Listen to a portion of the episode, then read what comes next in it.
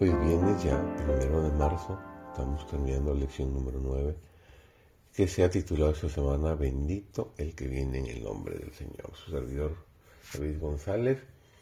Vamos a entrar al resumen de esta semana.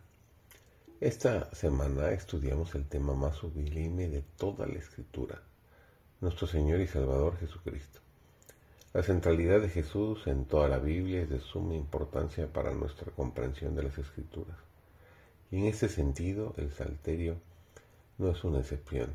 Entre sus diversos cantos de alabanza, perdón, justicia y retribución, Jesús es retratado como pastor, Mesías sufriente, Hijo de David, Rey eterno y sacerdote celestial. Estas representaciones nos ayudan a comprender mejor su posición preeminente en el plan de la redención y su amor por cada uno de nosotros. El libro de Salmos nos ofrece una perspectiva más amplia del ministerio de Jesús en el cielo y de su segunda venida. Esta semana hemos considerado desde el Salterio algunas de estas perspectivas acerca de Jesús y su obra. Los autores del Nuevo Testamento consideraban a Salmos como una fuente importante para comprender la vida y la obra de Cristo. El Nuevo Testamento hace referencia a muchos pasajes del Salterio para mostrar cómo Jesús cumple las profecías del Antiguo Testamento. Algunas de estas referencias son citas, es decir, menciones palabra por palabra, y otras son alusiones, referencias indirectas a un texto del Antiguo Testamento y a sus ideas.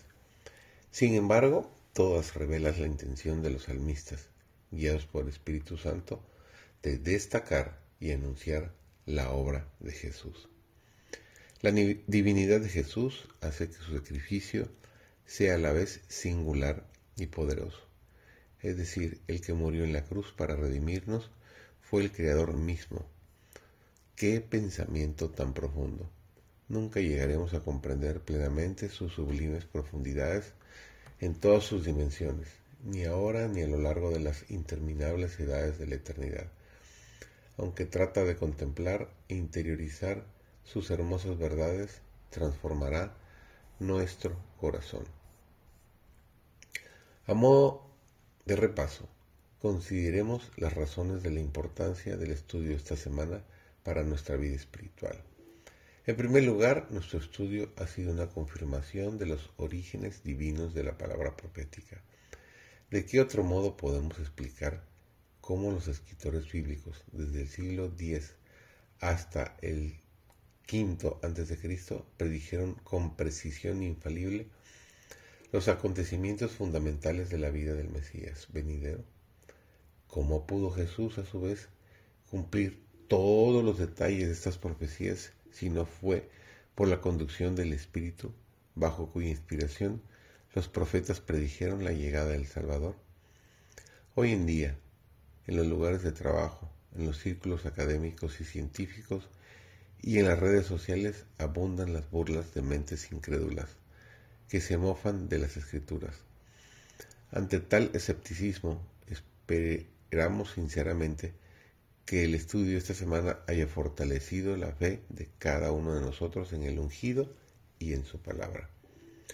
Como mínimo, nuestro estudio de esta semana nos ha revelado la unidad de la Biblia aunque en apariencia es una colección de escritos de diferentes autores registrados en diferentes lugares y culturas a lo largo de 16 siglos, juntas forman todo un cohesivo.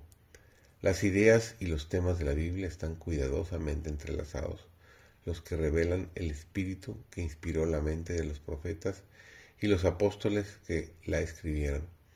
El resultado final es la creación de la mayor obra maestra jamás escrita en la historia de la humanidad. Nuestra fe y nuestras acciones deben basarse en esta roca sólida. Por último, nuestra comparación del Salterio con el Nuevo Testamento nos ha proporcionado nuevas perspectivas acerca de la persona y el carácter de Jesús. Que esta semana ha sido una verdadera bendición para cada uno de nosotros.